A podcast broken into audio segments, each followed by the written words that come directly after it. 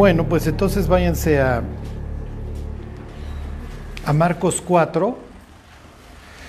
Vamos a seguirle con la parábola del sembrador y las que siguen.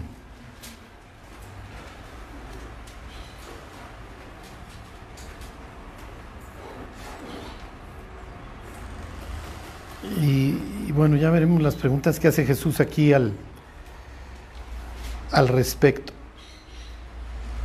La importancia de la parábola, etcétera. Bueno, entonces tenemos cuatro, cuatro terrenos. Ya vimos que el sembrador es, es espléndido. No, no va a arrojar la semilla nada más en un, en un surco. ¿Se acuerdan? La echa para todos lados. Y en esos lados está junto al camino, están los pedregales, está entre espinos. Este, vimos el vers- no vimos el versículo de Jeremías de espinos, ¿va? A ver, vayan, ¿sí, sí lo vimos? ¿No sembréis entre espinos? Ah, ok. Este, bueno. Entonces, la idea va a radicar en la respuesta, ¿ok? La respuesta que cada terreno, ya vamos a decirle tal cual, cada corazón dé. Ajá. Dé con relación a la palabra que se le está sembrando. La semilla, ahorita lo va a decir Jesús más adelante, de suyo tiene poder, o sea, es la palabra de Dios. Pablo le dice a los tesalonicenses, estoy contento de que cuando recibieron la palabra, la recibieron no como palabra de hombre, sino como es realmente la palabra de Dios. Y luego añade, la cual actúa poderosamente en ustedes. O sea, la palabra de Dios tiene un efecto, ¿están de acuerdo? Digo, yo creo que todos los que estamos aquí lo, lo atestiguamos. Fíjense, versículo 13, ahí están 4.13, le, le preguntan, oye, a ver, explícanos la parábola, ¿no? Y les dice Jesús, ¿no saben esta parábola? ¿Cómo pues van a entender las otras? O sea, Jesús está partiendo de la base que esta es la más importante y si entiendes esta puedes entender las otras. Si esta no la entiendes, tan, pues las otras va a estar, va a estar difícil. Ajá. Entonces, a ver Jesús, ¿por qué es tan importante esta? En pocas palabras diría Jesús, porque lo que, lo que va a determinar el destino de una persona tal cual es su respuesta a, lo que, a, mi palabra, tan, tan. ¿Sí, ¿Sí se entiende? Entonces, cuando Jesús diga una parábola, la del buen samaritano, la del, la del hijo pródigo, la de la moneda perdida, los discípulos van a partir a, está contando una historia y lo que realmente está haciendo Jesús es transmitir su, su verdad, su palabra, y nos vamos a fijar en la respuesta de los oyentes. ¿Sí, ¿Sí se entiende? Si la están recibiendo o no la están recibiendo. Bueno, a ver, váyanse Hechos 8. Vamos a hacer examen. 8.4, ahí están. Dice, pero los que fueron esparcidos iban por todas partes anunciando el Evangelio. Entonces Felipe, descendiendo, acuérdense que desciendes a Samaria, no asciendes, desciendes a Egipto, que espiritualmente estás yendo a un lugar inferior, ¿con relación a qué? Con relación al monte de Sión. ¿okay? Asciendes al monte de Sión, desciendes de él. Entonces, cuando los judíos van a Egipto no es que vayan, descienden, ¿ok? Samaria es un lugar podrido espiritualmente, ¿se acuerdan? En todos sentidos. Samaria tiene una historia nefasta que arranca con un tipo que se llama Jeroboam, tipo nefasto, y luego las, las dinastías, piensen en la dinastía de Omri, la dinastía Omrida, con Super Omri, luego su hijo Acab, Jezabel, bueno, olvídense. Cuando ustedes van leyendo esta historia, llegan a 2 de Reyes capítulo 17, sucede que los reyes asirios traen gentes de otros lados, ¿se acuerdan? ¿Cuál era la idea de traer gentes de otros lados y llevarte a ti a otro que ya no, tu Dios local, ya no estás ligado a él? ¿Se me explicó? Porque si tú eres un moabita y el rey de Asiria ya te llevó a la tierra de Samaria, bueno, pues yo adoraba a Quemos y ahora a quién adoro. Entonces se acuerdan que además espiritualmente trae, trae, todo un rollo porque la divinidad local le hace Jehová, manda leones. ¿Se acuerdan? O nada más, sí Charlie, o nada más fingen que si lo han leído, pero... Lo que les quiero decir es que Samaria se convierte así en un molcajete en donde entran todas las salsas. Entonces, espiritualmente Samaria no tiene nada que ofrecer. Hay judíos y hay judíos que se ven como descendientes directos de Efraín y Manasés. ¿Se acuerdan que en esa zona se establece este, pues la mitad de la tribu de Manasés, porque la otra mitad se había quedado del otro lado del río? Y en esta franja, pues ahí están Efraín y Manasés, que pensaríamos que iban a ser grandes cuates porque son hijos de quién? De José. Tiene un buen linaje espiritual, ¿no? Pero bueno, pues eso se hace un desastre. Al grado que los judíos en su graduación social, en sus castas, no es que tuvieran un sistema de castas como tal, pero pues obviamente acuérdense que están los esenios que se sienten mucho, luego están los fariseos, los saduceos, luego está el pueblo y luego por ahí están los gentiles, por ahí andan los elotes. Gentil es muy bajo, samaritano es lo peor. Samaritano está por debajo del gentil, al grado que ustedes encontrarán declaraciones de la época tales como los samaritanos no se pueden convertir. O sea, casi casi están predestinados al infierno o a lo que haya malo después en la eternidad en el cerebro de un judío de aquella época. ¿Ok? Bueno, no, se vayan a confundir, creen en un lugar este, espantoso de tinieblas, etc. Y obviamente si no tienes la posibilidad de convertirte, pues ahí van a acabar en su mente todos los samaritanos. Por eso todas estas expresiones de, de, piensen en los discípulos de, oye, vamos a hacer que descienda fuego a estos samaritanos que no nos dejaron pasar. O los judíos no se llevan con los samaritanos, o ¿por qué me hablas tú que eres judío? Nosotros no nos llevamos, ¿no? Entonces, la cuestión es que llegó Felipe. Felipe es un bicho raro, Felipe es un judío griego, ¿ok? Por, eso tiene nombre griego, es judío. ¿Ok? pero seguramente de la diáspora. En el libro de Hechos ya hubo pleito entre judíos locales y judíos griegos, y entonces pusieron a administrar a judíos de cuáles. ¿Quién se acuerda? Judíos griegos, como diciendo, administren ustedes, no hay ningún problema. ¿Ok? Bueno, el caso es que llega don Felipe a Samaria y les predica a Cristo. ¿Por qué predicarles a Cristo si estos cuates no son dignos de convertirse? Bueno, porque ya nos lo dijo Jesús. Jesús no trae estos prejuicios. ¿Ok? Y Jesús nos dijo que íbamos a hacer, testimonio, testigos, ¿desde dónde? Exactamente. ¿Y dónde arranco? ¿Dónde arranco? Desde Jerusalén, exacto, desde el epicentro, ¿no? Aquí está la casa de Dios. Ahora va a estar en la iglesia, ahora la casa de Dios va a ser la iglesia, y entonces que se empiece a esparcir está revirtiendo qué? Sí, y qué, concretamente qué juicio estoy revirtiendo si soy Dios. Babel, exacto. Entonces en Babel confundí las lenguas, ahora les doy chance para que las hablen. ¿Sí se entiende? Ok, todos estos samaritanos, pobres diablos olvidados de la mano de Dios, oye Charlie, qué ofensivo eres. No, así los ven y estoy siendo light. Ok, van a escuchar el Evangelio. Dice, y la gente unánime, esto es bastante extraño, escuchaba atentamente las cosas que decía Felipe, oyendo y viendo las señales que hacía. Samaria, contrario a lo que cualquiera hubiera pensado, empezando por los propios apóstoles, ahorita lo vamos a ver, los apóstoles no, no crean que, ah, claro, ya se convirtieron todos los samaritanos para nada, o sea, van a ver esto con bastante escepticismo. Eh, pero bueno, Lucas está describiendo algo bastante extraño, la gente se está convirtiendo para empezar. Dice versículo 7, porque de muchos que habían tenido espíritus inmundos, salían estos dando grandes voces y muchos paralíticos y cojos eran sanados. Así que había gran gozo en aquella ciudad. No, aclara qué ciudad fue. Si fue a Samaria, si fue a Sicar, si fue este, a Sebastes, cualquiera de ellas no aclara.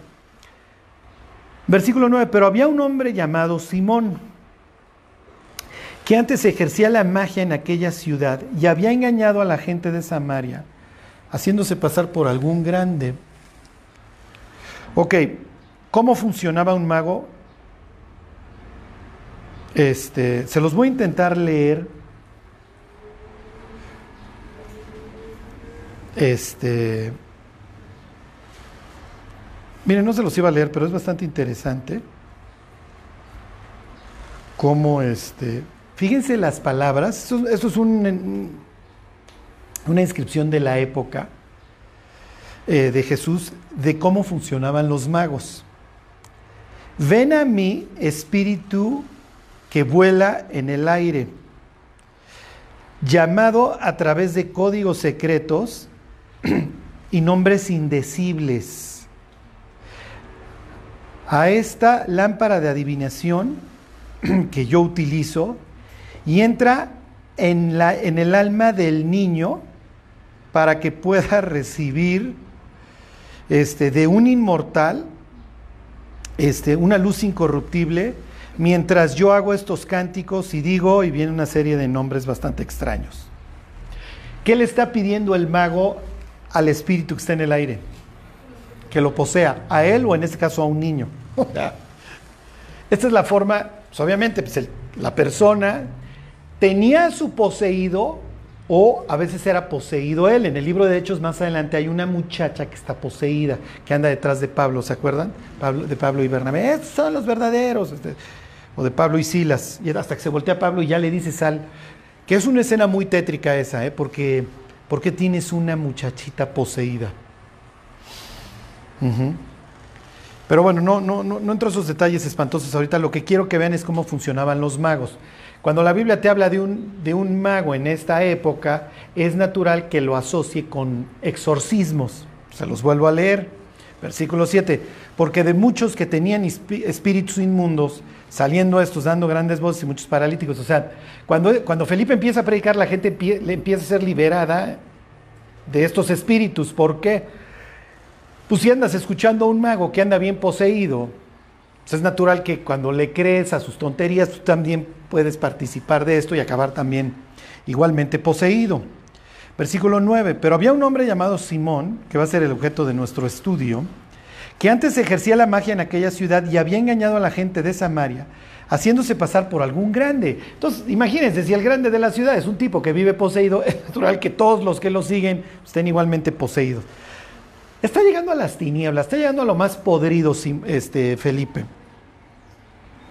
Ok, versículo 10. A este oyen atentamente todos, desde el más pequeño hasta el más grande. Esta es una expresión que habla de cuando venga el Mesías. ¿Se acuerdan de Jeremías 31? ya no enseñará más ninguno a su prójimo ni ninguno a su hermano diciendo conoce al Señor, porque todos me conocerán. Desde el más pequeño de ellos hasta el más grande. Entonces, ¿cómo ve la gente a Simón? Literalmente, como Dios. Y ahorita vamos a ver las, las palabras que usa Lucas, que además están todas calculadas. Bueno, dice, eh, se los vuelvo a leer el 10. A este oyen atentamente todos, desde el más pequeño hasta el más grande, diciendo, este es el gran poder de Dios. El gran poder era una expresión que para los samaritanos implicaba el gran ángel, o un ser celestial, si se entiende, o algo asociado con Dios. A este tipo no lo bajan de ángel, para que me entiendan, o de ser celestial. Versículo 11, y le estaban atentos porque con sus artes mágicas los había engañado mucho tiempo.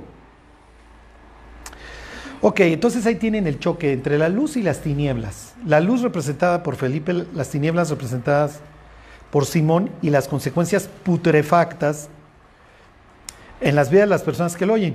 Entonces, miren, primero tiene esta expresión de que descendió a Samaria. Si tú conoces la historia, ya sabes que Samaria es un lugar espiritualmente podrido y se agrava cuando tienes un tipo poseído y, pues la gente que obviamente lo escucha, que lo ve como un dios, bueno, pues ya éramos muchos y parió la abuela. Ok, versículo 12, pero cuando creyeron a Felipe, que anunciaba el Evangelio del reino de Dios y el nombre de Jesucristo, se bautizaban hombres y mujeres. Ok, también creyó Simón mismo y habiéndose bautizado estaba siempre con Felipe y viendo las señales y grandes milagros que se hacían estaba atónito. Que hace rato Isaac decía, es que tienes que conocer el árbol por sus frutos y uno de ellos puede ser que prediques. Bueno, tres cosas va a aclarar el pasaje acerca de Simón. Simón cree, Simón se bautiza y Simón está con Felipe. ¿Ok? Nosotros la terminología que emplearíamos hoy sería que tiene compañerismo. Así de entrada, ¿dirían que Simón es cristiano? ¿Por qué no, Olivia? Pues dice que cree.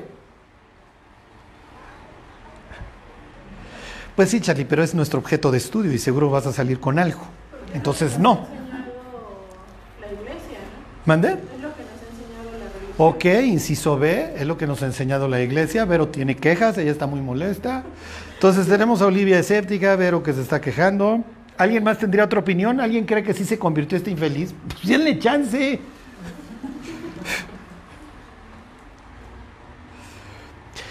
Versículo 14, cuando los apóstoles que estaban en Jerusalén oyeron que Samaria había recibido la palabra de Dios, enviaron allá a Pedro y a Juan. ¿Por qué envían a Pedro y a Juan? Claro, como testigos y porque hay un escepticismo natural. Se odiaban. En el año 102 o 104 antes de Cristo, Hircano, uno de estos de, de, los descendientes de los macabeos, de la descendencia asmonea, fue y les destruyó una de sus ciudades principales.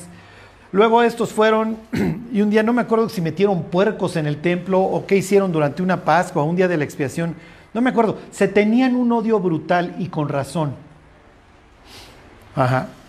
Entonces cuando les dicen, oye, en, Samaria está corriendo el Evangelio como agua, a ver, pues vayan a ver qué está pasando, ¿no? Ok, versículo 15, los cuales habiendo venido, oraron por ellos para que recibiesen el Espíritu Santo.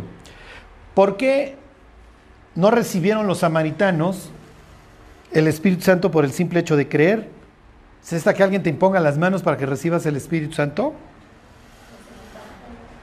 ¿Mm? Claro. A ver, yo te pregunto a ti, Connie, ¿tú te impusieron las manos para que recibieras el Espíritu de Dios? Ah, entonces llevas todos estos años engañándonos sin el Espíritu Santo. Ok, eso lo explica todo. ¿Por qué? Porque, miren, le da uno la vuelta a la página y te encuentras a Cornelio que, por el simple hecho de creer el mensaje de Pedro se convierte y recibe el Espíritu Santo sin necesidad de ninguna imposición de manos. Dios le está dando autoridad a unos apóstoles judíos, si se entiende. A ver, ¿quieres creer en el Evangelio? Como le dijo Jesús a la mujer samaritana, a ver mi amiga, la salvación viene por los judíos. Entonces le está dando una autoridad a los discípulos, ¿ok? Entonces te estás sumando, no es que tú hasta cierto punto seas independiente, te estás incorporando a algo que tiene un origen judío. ¿Sí se entiende? Ok. Dice versículo 16, porque aún no había descendido sobre ninguno de ellos, sino que solamente habían sido bautizados en el nombre de Jesús. Entonces les imponían las manos y recibían el Espíritu Santo. Que hasta aquí no hay ningún problema. Versículo 18, cuando vio Simón que por la imposición de las manos de los apóstoles se daba el Espíritu Santo, les ofreció dinero, diciendo, dadme también a mí este poder para que cualquiera a quien yo impusiera las manos reciba el Espíritu Santo. Entonces, ¿qué onda? ¿Si te convertiste o no te convertiste, Simón? Y él diría, pues no leyeron lo que Lucas dijo de mí. Creí, y hice una manifestación de mi fe pública, ¿eh? no me estoy escondiendo como cristiano y me llevo con Felipe. El bautismo implicaba eso, no solamente un, ¿cómo les Una representación de la muerte y la resurrección del creyente, una purificación en las aguas, también implica una manifestación pública. Entonces, aún como samaritano, mm, estoy comprando bronca con los samaritanos incrédulos, ¿eh? Porque ¿qué haces tú en rollos judíos? ¿Se entiende? O sea, Simón está tomando una decisión importante al bautizarse. Entonces, si fue salvo, está siendo tonto ahorita. Oye, esto está padrísimo, les doy una lana para que yo también...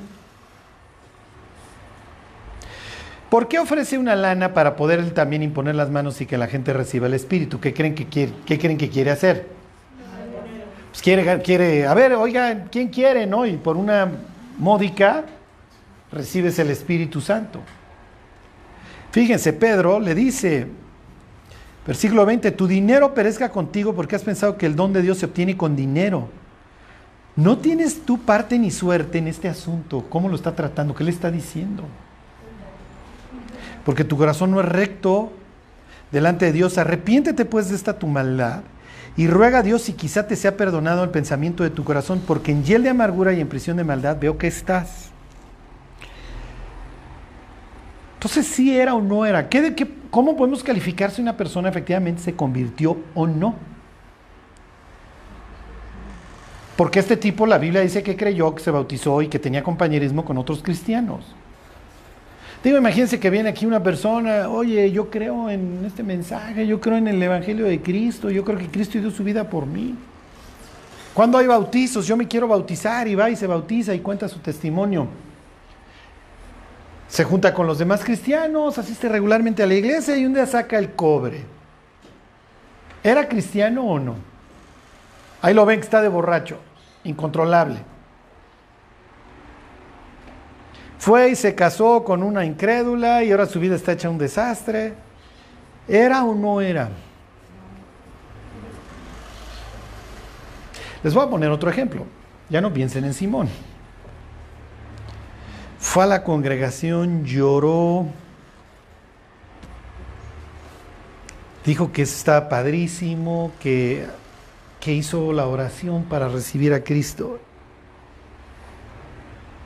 Su vida siguió siendo exactamente igual. ¿Se convirtió o no? Y tú le preguntas, ¿qué onda fulano? Y te dice, yo acepté a Cristo. Hice una oración hace cuatro años con fulano. Y cuando me muera me voy a ir al cielo porque hice una oración.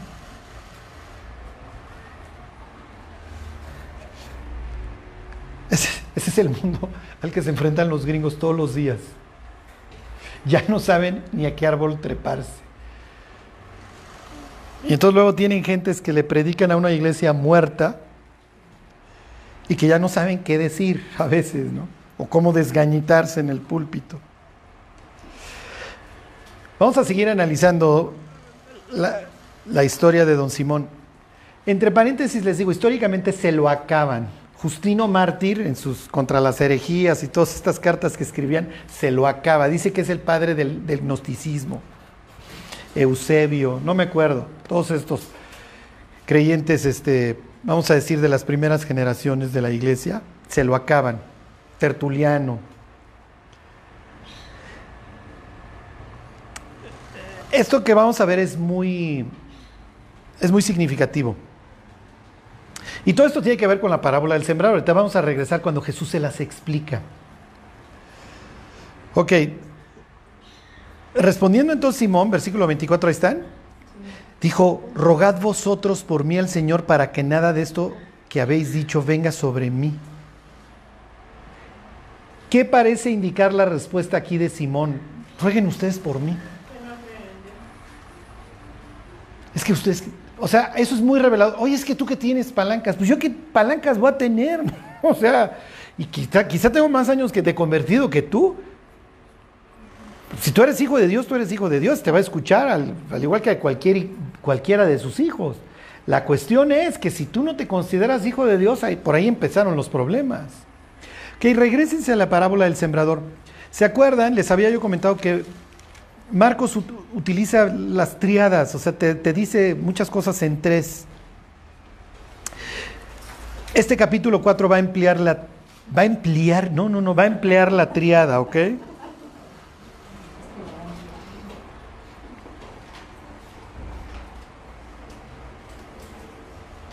Ok, versículo 21, aquí viene realmente la explicación. Tienen cuatro terrenos.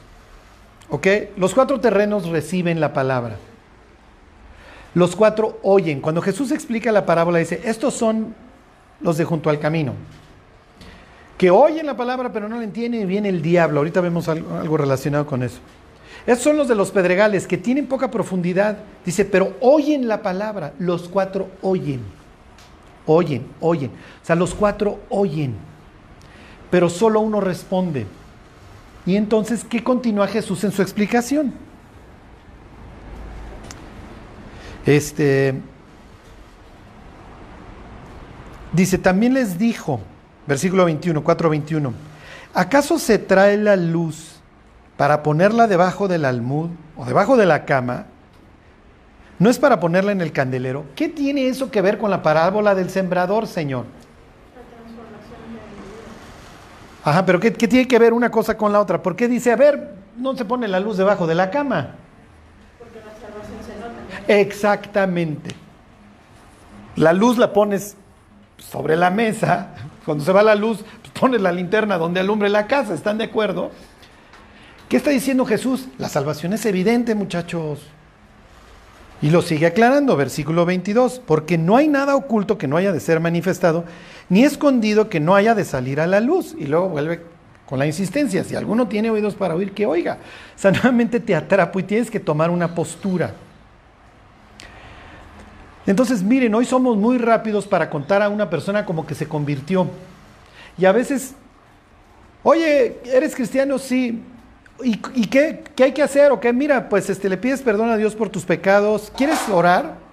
Sí. Pero la persona no tiene la más remota idea que va camino al infierno, que, que, que va a entregar su vida, que su vida va a cambiar.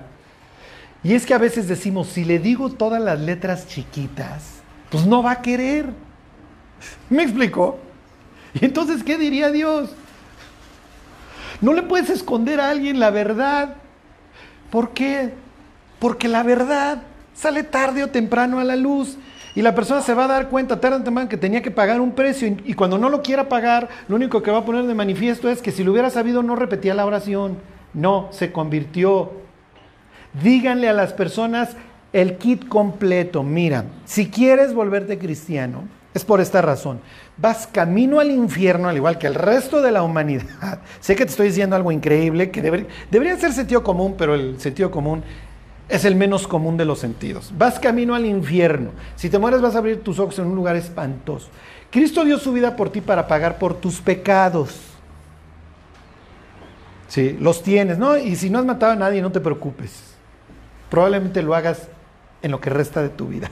O sea, no hay que cometer los grandotes. Basta con los chiquitos para estar ofendiendo a Dios. Si te conviertes, tu vida va a cambiar. Tu forma de ver tu vida, el pecado y a Dios van a cambiar. Sorry. ¿Quieres? Y ahí ya como vendedor le pueden sonreír y el que primero habla pierde. Es broma. No hay técnica. Les voy a, les voy a dar un tip. Cuando tienes un auditorio hostil, lo que se recomienda a un, no, no, sería predicador, eso no vendría al caso, pero a un expositor, es que hable rápido, para que le dé tiempo de exponer todos sus argumentos sin que el auditorio se esté defendiendo de cada uno de ellos. ¿Sí se entiende? Vamos a pensar que estás hablándole a 20 testigos de Jehová acerca de los beneficios de donar sangre para el hospital de niños de la esquina. Háblale rapidísimos, porque, ¿sí me explicó? No vas a tener un auditorio muy favorable. Dicen que cuando tu auditorio es, está a tu favor, hables despacio, porque lo único a lo que se van a dedicar en su cerebro es a confirmar lo que les estás diciendo. Cuando predicas el Evangelio, hables rápido o hables despacio. Lo único que tú haces es esparcir la semilla. La decisión es independiente si hablaste bien o hablaste rápido o hablaste lento. Si ¿Sí me explico, es una decisión que Dios no deja en las manos de un predicador que tenga mucha elocuencia o no. Es, a ver, tú sembraste la palabra, tú ya le dijiste la verdad. Va a venir el Espíritu Santo y se le va a acercar y lo va a intentar convencer de, de pecado. Si la persona en sus cinco sentidos dice, no gracias, está bien. Si la persona cuando goza en ese momento de la presencia del Espíritu Santo que lo está convencido de pecado y dice, sí es cierto, me voy a perder, yo no me quiero ir al infierno, y si he hecho cosas malas, Dios perdóname, la persona se va a convertir. No importa la elocuencia o no de él. ¿Sí me explicó? Digo, finalmente, entre mejor sea el expositor, pues le sacas la muela más rápido, ¿están de acuerdo? Que si es lento, ya sácame la muela, ¿no? ¿no? Bueno, cuando vimos la blasfemia contra el Espíritu Santo, vimos estos versículos de Hebreos 6. Y van a ver cómo ahorita se casan las dos ideas. ¿Por qué? Porque el Espíritu Santo es el que se encarga de convencerte. Si la persona le dice, ya no me estés molestando, vete, ok, está bien. El Espíritu Santo diría, me voy. Y viene, y el autor de Hebreos es el mismo ejemplo del sembrador. A ver, váyanse a Hebreos 6 nuevamente. 6, 4. Es un versículo que parece así como teología muy elevada. No, lo único que está diciendo es que el Espíritu Santo se le acerca a la persona y la persona toma una decisión en su sano juicio, sí o no.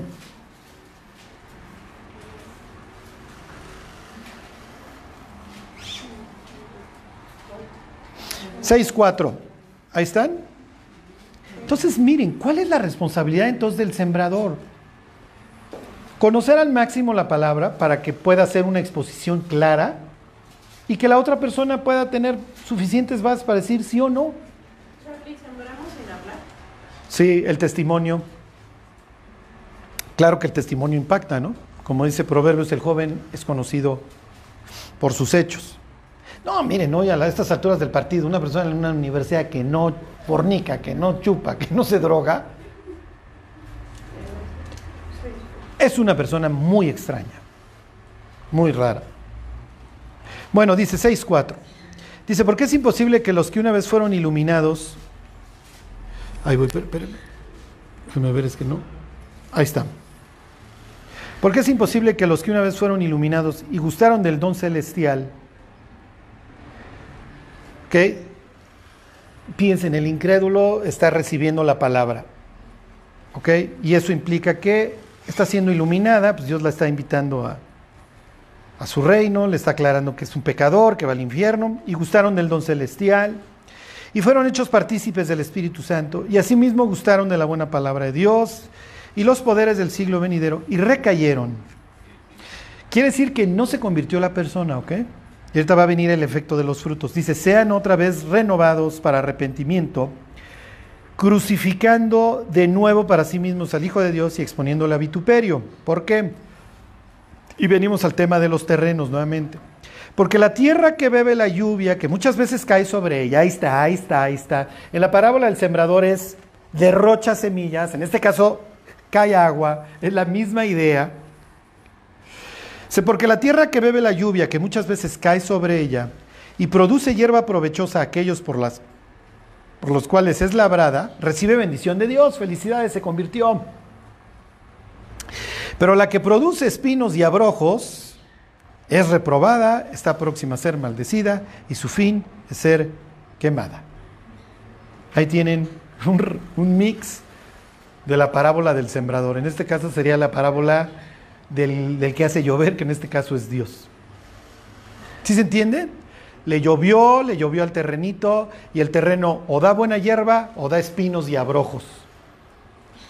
Es una referencia a Génesis 3, obviamente. La tierra se pudrió Adán y lo que vas a encontrar en la tierra ahora son espinos y abrojos. Quise que fuéramos al, al ejemplo de Simón para que mediten, para que pensaran nada más. Miren, hay creyentes que te dicen, Simón se convirtió y fue bruto y tuvo un exabrupto, pero no lo maten luego, luego. Hay otros que dicen, para nada, Simón es un incredulazo, ¿cómo se le ocurrió? Por eso Pedro lo reprende tan duro. Ya llegaremos al cielo y buscaremos a don Simón si está o no. Charlie, ¿tú qué crees? Yo creo que no. Yo creo que no. Yo soy, de los que diría que para nada. La cuestión es, Miren, el problema no es que haya gentes que su vida nunca cambió, que dicen que son cristianos. La cuestión muchas veces es qué le dijimos nosotros. Y de entrada, pues, diría Jesús, a ver, mis cuates, no se compliquen. Si, si Chelas siguió chupando, siguió golpeando a la esposa, encontró nueva novia, sigue drogando, Chelas va a llegar al cielo a preguntar dónde está la cantina. Y aquí no hay cantina. No le interesa. Chelas no se convirtió. Si Chelas dejó de beber, dejó de golpear a su mujer, se volvió responsable, cortó a sus diversas amantes, Chelas se convirtió. Se estrelló con Dios y esto trajo consecuencias, le rompió toda su estructura. Pero cuando no cambia la vida, no se convirtió. Y no estamos esperando cambios espectaculares de la noche a la mañana. Pero acuérdense que el creyente, El justo, como le llama el Antiguo Testamento, es como la luz de la mañana. Va en aumento.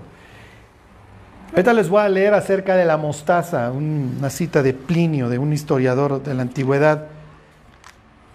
El reino de los cielos no puede ser detenido, así lo presenta Jesús. Es como echar levadura en, una, en un bote de harina, se te va a fermentar.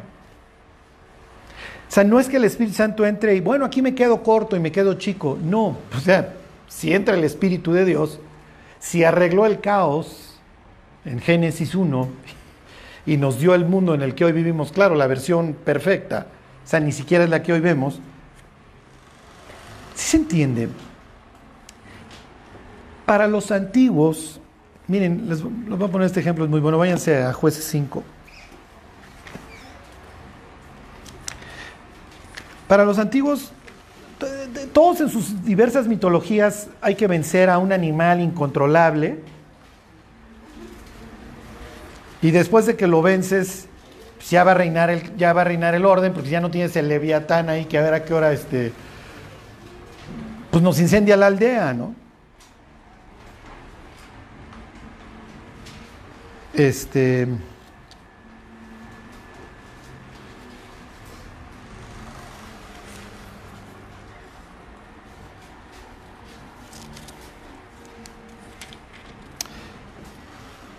Cinco, ¿dónde están las órbitas? Díganme, ¿dónde están las órbitas?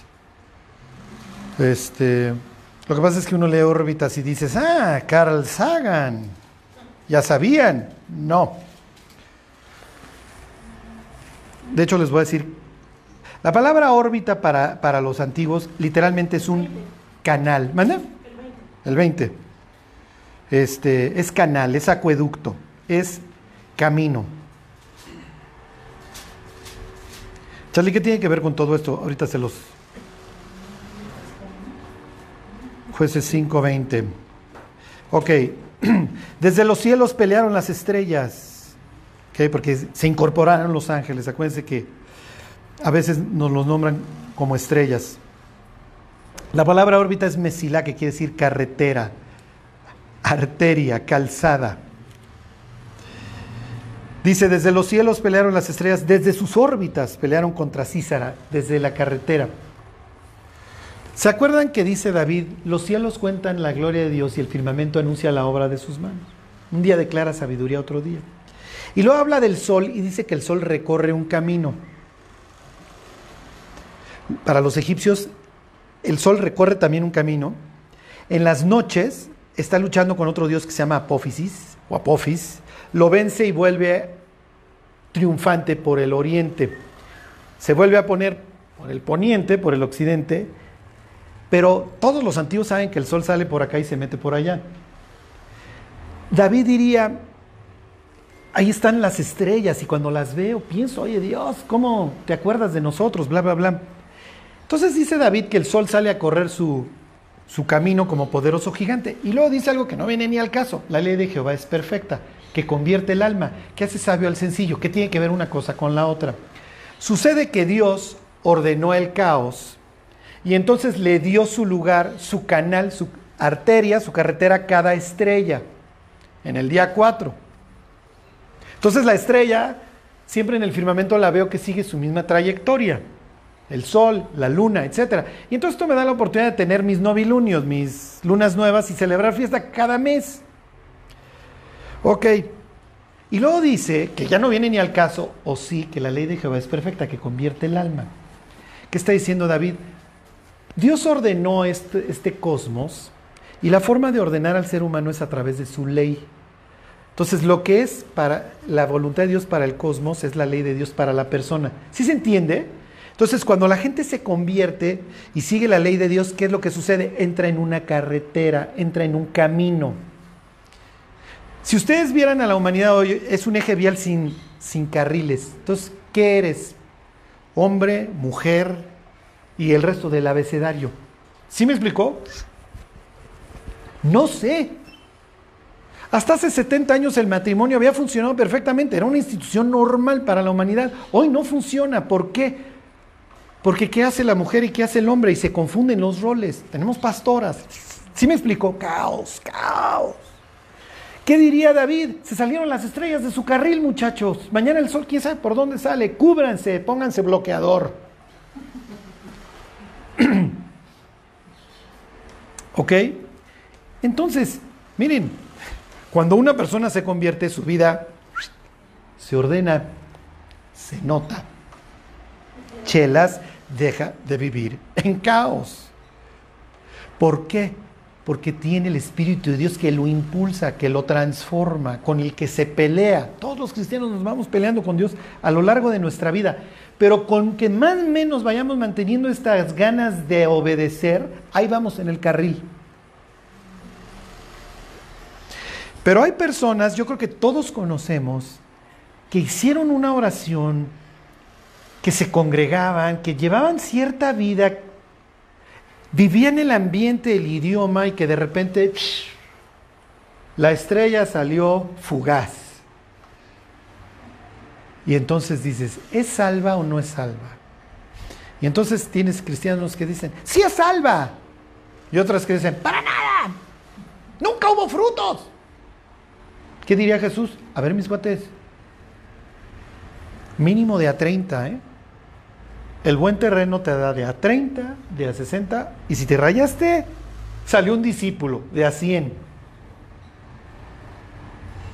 Pero siempre hay fruto, siempre hay fruto.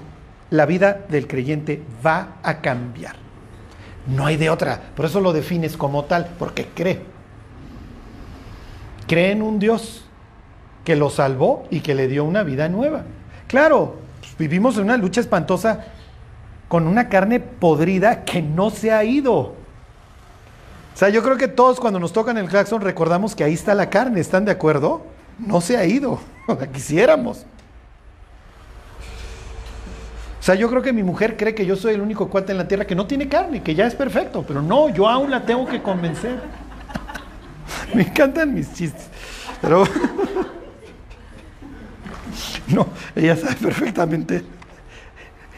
Así, la, bestia con la que duerme a un lado, ¿no? Las carnitas que tiene su marido. Pues sí, pero está el Espíritu Santo. Está el Espíritu Santo empujando, empujando, transformando. Charlie, ¿cómo sé cuando el cuate dio fruto, caminó con Dios se perdió? Cuando lleva una vida miserable. El verdadero creyente ya no puede regresar al mundo, no puede.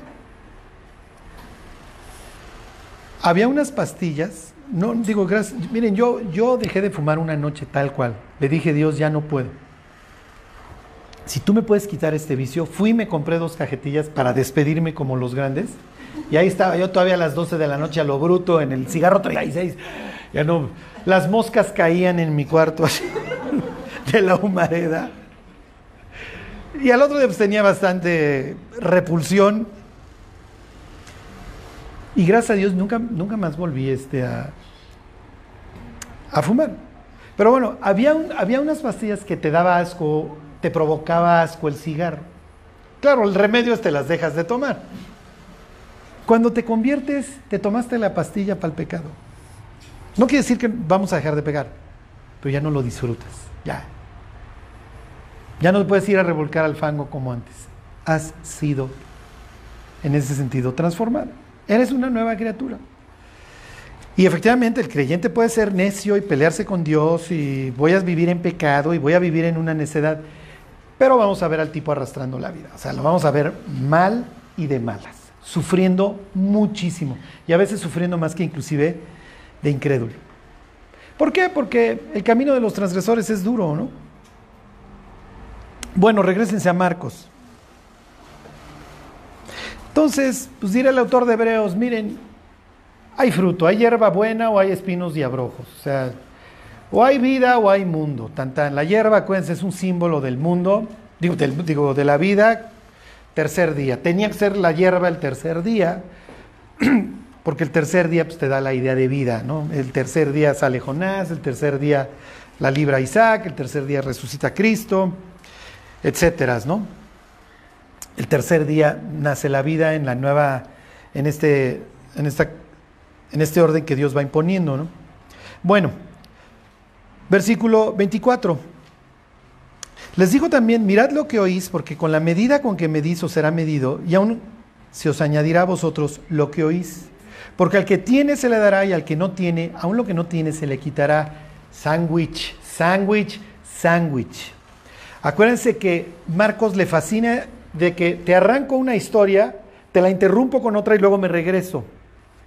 ¿De dónde viene esto? Versículo 10, 4.10. Cuando estuvo solo, los que estaban cerca de él, hace rato, no piensen en capítulos, piensen nada más renglones arriba, ¿quiénes estaban afuera? Su familia. ¿Y quiénes son su padre, quiénes son su madre y sus hermanos? Los que están cerca. Esos son, esos son mi madre y mis hermanos, los que oyen la palabra de Dios y la hacen. Entonces, volvemos al tema predilecto de Marcos de foráneos e internos. Estos están afuera, estos están adentro. Fíjense quiénes van entrando a la familia de Dios, el paralítico, el de la mano seca, el leproso. Ese era un foráneo, foráneo. El leproso no tiene derecho a entrar. ¿Quiénes más van a entrar en el Evangelio de Marcos? Díganme un ejemplo. El endemoniado Gadareno, ¿dónde vive? En las tumbas, no pudiera estar más podrido. Ritualmente es igual que leproso. Foráneo, ¿quiénes más? Díganme otro ejemplo. ¿Se acuerdan de la sirofenicia? Putrefacta siria, norteña, que apesta, acuérdense, Tiro y Sidón apestan azufre. Eh, el, ¿cómo se llama? El centurión. O sea, todos estos son foráneos, pero te invito a entrar. Y los de adentro acaban afuera los escribas, los fariseos, los que por naturaleza hubiera la, gente esperado que estuvieran dentro. ¿Se entiende cómo se mezcla todo esto con, con la parábola del sembrador? A ver, el sembrador sale a sembrar y, va a haber terrenos que uno hubiera esperado que no hubiera nada y hay un frutote. Este sí va a dar fruto y jamás, y jamás se convierte. Ok, Vamos a ver el sándwich. Dice, versículo 10, cuando estuvo solo los que estaban cerca de él, con los doce, que no son solamente ya en esta reunión los, los discípulos, también hay gentes que quieren seguir a Cristo, que ya se incorporaron. Le preguntaron sobre la parábola. Les dice Jesús, a ustedes les es dado saber el misterio del reino de Dios. Oh, misterio. Misterio es simplemente algo que está oculto y que Dios va a ir revelando. Entonces hay cosas que están ocultas y Dios les dice, tú te vas a enterar de cosas nuevas. Tú eres un, los gringos dirías, tú eres un insider, tú tienes... Piensa en los delitos bursátiles en donde tú sabes que va a quebrar o no cierta empresa, entonces vendes tus acciones porque eres un insider y tienes información. Es un delito que tú accedas a información que te da una ventaja sobre los otros inversionistas. Estos serían los insiders, esos saben qué onda con la empresa. A vosotros os es dado saber el misterio del reino de Dios, más a los que están fuera, por parábolas todas las cosas, los voy a poner bien sencillo, y ya si con plastilina uno y palito dos, ¿no entienden? Ni modo. Me regreso a la otra parte del sándwich. Versículo 24. Mirad lo que oís, porque con la medida con que medís os será medido, y aún se os añadirá a vosotros los que, oís, porque el que tiene se le dará más. O sea, ¿cuál es la idea? ¿Ya entraste? ya eres del círculo, por la razón que tú quieras. Y no necesitas tener ningún, ninguna calificación especial. O sea, pudiste ser leproso hace tres horas.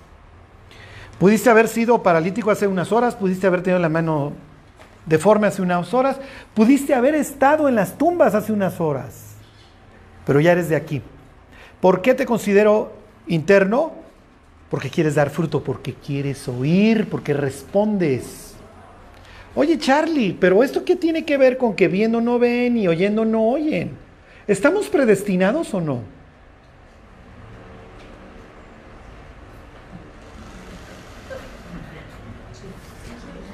Inciso A, inciso B. El terreno iba a dar, pues Dios sabe dónde riega. ¿O no? O Dios está esperando que respondamos.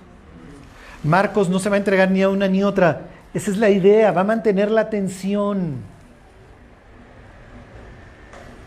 A los casados les aprovecho para dar un tip. Hay que mantener ¿Sí me explicó el romance? Tengo 19 años de casado y Dios me ha tenido que decir, Charlie, échale una bolita de estambre al gatito y que jálale. No, no, no, no vale la monotonía. Te casaste con tu novia y ella está esperando que siga siendo tu novia, no tu esposa en ese sentido. Así. Si se entiende.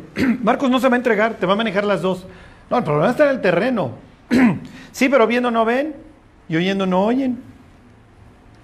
Entonces, ¿qué onda Dios? Además, esa cita de Isaías 6 que vimos la semana pasada, entonces ni una ni otra va a mantener la atención. Ya en el cielo le diremos, oye Dios, estaba yo súper predestinado y no había forma de...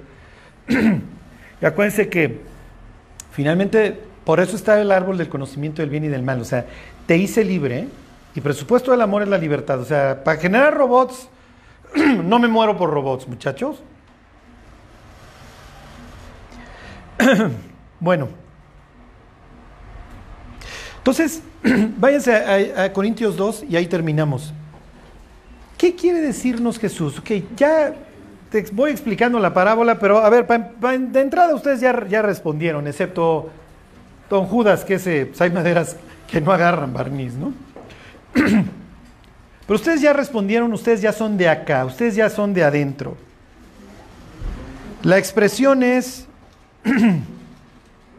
los que estaban cerca de él. Tú ya eres de los cercanos. Y te quiero decir una cosa, diría Jesús al cercano. Tú ya eres de aquí y si tú quieres crecer, el límite es el cielo. ¿eh?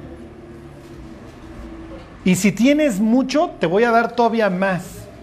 estoy hablando de terrenos. ¿A dónde voy a seguirle sembrando? Pues en donde vea, vea yo respuesta. Ya no voy a seguir echando las semillas donde, donde no vaya a haber nada. ¿Sí se entiende? Entonces, ¿cuál es la idea, Jesús? La idea es que la vida cristiana es un ascenso en patines. Nunca te puedes detener y nunca puedes decir suficiente. Jamás. Si ya ganaste un alma, bueno, vas por dos. Y si ya fuiste por dos, vas por cuatro, y vas por ocho, y vas por 32, 64, lo que sea. ¿Sí se entiende? ¿Por qué? Porque esa es la idea de Dios. Siempre tienes que ir más profundo. ¿Por qué? Porque el que tiene, le voy a dar más. A ver, a ti te invitan a invertir en una empresa que te da 10 de retorno. Por cada peso que le metes te da 10. Y hay otra que igual te da un peso o igual y lo pierdes. ¿A dónde echarías tu dinero? Bueno, pues Dios es exactamente igual. Aquí yo estoy riegue y riegue, siembre y siembre y no hay nada. Y aquí cada vez que le echo responde, responde y da fruto y da fruto, pues aquí le voy a seguir. Aquí le sigo. Y te revelo. A ellos les va enseñando. Y Pablo, bueno, pues sería la persona que recibe la revelación por excelencia. ¿Qué dice? Versículo 2.6, ahí están. Dice, sin embargo, hablamos sabiduría entre los que han alcanzado madurez, entre los que ya tenían y les dieron más. Charlie, ¿qué esto para esto? Solo querer. Solo querer. Porque ahí donde esté tu tesoro, pues ahí va a estar tu corazón. Es el que quiere crecer, va a crecer que le ruega a Dios que le quite sus pecados, eventualmente va a tener victoria. El que se aleja del pecado va a acabar teniendo victoria. Dice, sin embargo, hablamos sabiduría entre los que han alcanzado madurez y sabiduría, no de este, piensen, mundo, no de este siglo, ni de los, este, ni de los príncipes de este siglo que perecen, mas hablamos sabiduría de Dios en misterio la sabiduría oculta la cual Dios predestinó antes de los siglos para nuestra gloria, la que ninguno de los príncipes de este siglo conoció, porque si la hubieran conocido nunca habrían crucificado al Señor de gloria. Antes bien, como está escrito, cosas que ojo no vio, ni oído oyó, ni han subido en corazón de hombre, son las que Dios ha preparado para los que le aman. ¿Ok? Entonces, ¿qué es lo que está diciendo Pablo? Eh? Hay todo un proyecto, ¿no? A veces pensamos que estas cosas que ni ojo vio, ni oído yo, ni ha entendido el corazón de la persona, como que son post-mortem. No. Desde que creemos vamos viendo milagros. No solamente en las vidas de las personas que nos rodean, en nuestra propia vida. El chiste es nunca detenerse. Nunca se vayan a detener, nunca es suficiente. Lo peor que nos sucede es el letargo, la vacación espiritual. Y con esto yo no les quiero decir que no descansen, ¿eh?